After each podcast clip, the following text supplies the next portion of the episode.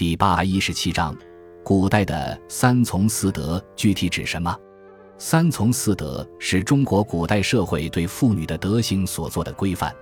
三从出自《以礼·丧服》，妇人有三从之意，无专用之道，故未嫁从父，既嫁从夫，夫死从子。三从在这里与后来习成的三从四德之中的含义并不一样。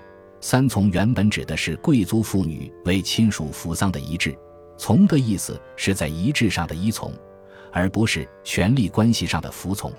四德出自《周礼·天官》，九品长复学之法，以教九欲：妇德、妇言、妇容、妇功。据郑玄的注释，妇德指贞顺，妇言指辞令，妇容指修饰，妇功指纺织。这是王妃所应当学习的四种妇道。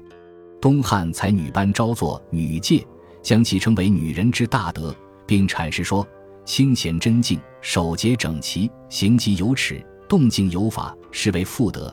则此耳说，不道恶语，实然后言，不厌于人，是为妇言。惯患晨会，服侍仙姐，沐浴以食，身不垢辱，是为妇容。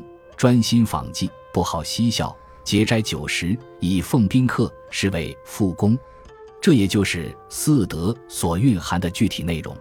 三从四德开始时是作为贵族妇女的日常仪德而制定的，后来经过儒家的提倡，成为全社会所尊奉的妇道。三从四德对妇女所做的要求体现出明显的男权色彩，因而，在五四新文化运动中备受抨击。尤为女性主义者所不容。